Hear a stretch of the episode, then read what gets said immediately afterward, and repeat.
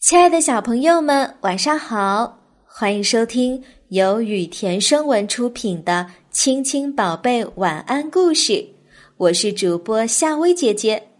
接下来我会每天给你讲一个好听的故事，伴你入睡。今天我们要讲的故事是两颗金豆。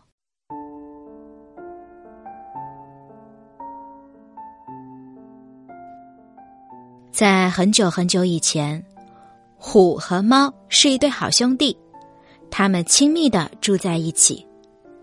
老虎非常的懒惰，一天到晚除了吃饭就是睡觉，地里的活儿全扔给猫干。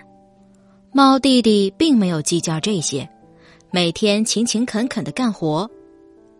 有一天傍晚，干了一天活的猫弟弟。靠在一棵大树上打起了瞌睡。睡梦中，一个白胡子老头出现了。他笑眯眯的走过来，对猫说：“你真是一只勤劳的猫啊！为了奖赏你，我送你两颗金豆。只要你把它含在嘴里，就有用不完的力气了。”猫从梦中醒来，睁眼一看，面前。果然有两颗金豆嘞，他高兴的把一颗放在了嘴里，很快便觉得身上充满了力气。他看看第二颗金豆，忽然想到了虎哥哥，应该把这一颗留给虎哥哥。猫弟弟飞快的跑回家，把自己的奇遇告诉虎哥哥，然后拿出另外那颗金豆，让虎哥哥放进嘴里。虎哥哥把金豆放在嘴里，一下子也变得力大无比了。虎哥哥不仅没有感谢猫弟弟，还十分贪心的想获得另外一颗金豆。他想，如果我再吃下猫弟弟的那颗金豆，力气就会更大，就可以在动物界里称大王了。他怎么好意思向猫弟弟开口呢？思来想去，他有了一个主意。虎哥哥抓来一只老鼠，让他去偷瞄弟弟的金豆。夜里，猫弟弟熟睡时，那只老鼠偷偷摸摸的出现了。猫弟弟嘴巴闭得严严的，怎么才能从嘴里拿出金豆呢？老鼠找了根细细的小草，捅捅猫弟弟的鼻孔。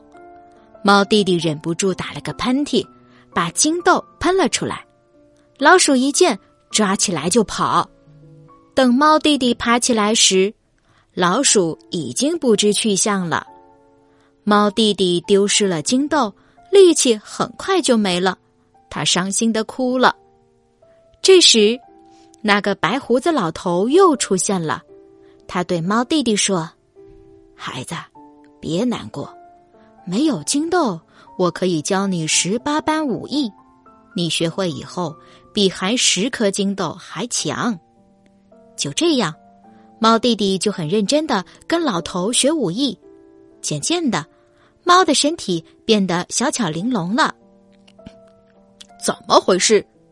虎哥哥见猫弟弟变了模样，非常奇怪。猫弟弟把事情的经过说了一遍。虎哥哥听了，对十八般武艺非常有兴趣，让猫弟弟教他。猫弟弟痛快的答应了。猫弟弟把十八般武艺一件件的交给老虎，学了不久，老虎呢就以为自己全都学会了。突然，他露出一副凶相，恶狠狠的朝猫弟弟扑去。猫弟弟大吃一惊，这才明白虎哥哥是个凶恶的家伙。他转身就跑，老虎在后面紧追。就在要被追上的时候，猫弟弟爬上了路旁的一棵大树。这一下老虎可傻眼了，这爬树的本领他还没来得及学呢。他看着树上的猫弟弟，急得围着大树打转转。直到现在，老虎还是不会爬树，只是因为他嘴里含了两颗金豆，身体和力气比猫大得多。也正是从那时起。猫恨透了老虎的帮凶老鼠，一见到它就要扑上去抓它。小朋友，你知道为什么猫会发出咕咕的声音来呢？在感到满足的时候，猫咪就会发出幸福的咕咕声，就像打呼噜一样。另外，当猫咪情绪受到干扰或者生病，主人安抚的情况下，也会发出咕咕声。这是他在调节自己的情绪，让自己尽量的稳定下来。好啦，小朋友，今天的晚安故事就讲到这啦。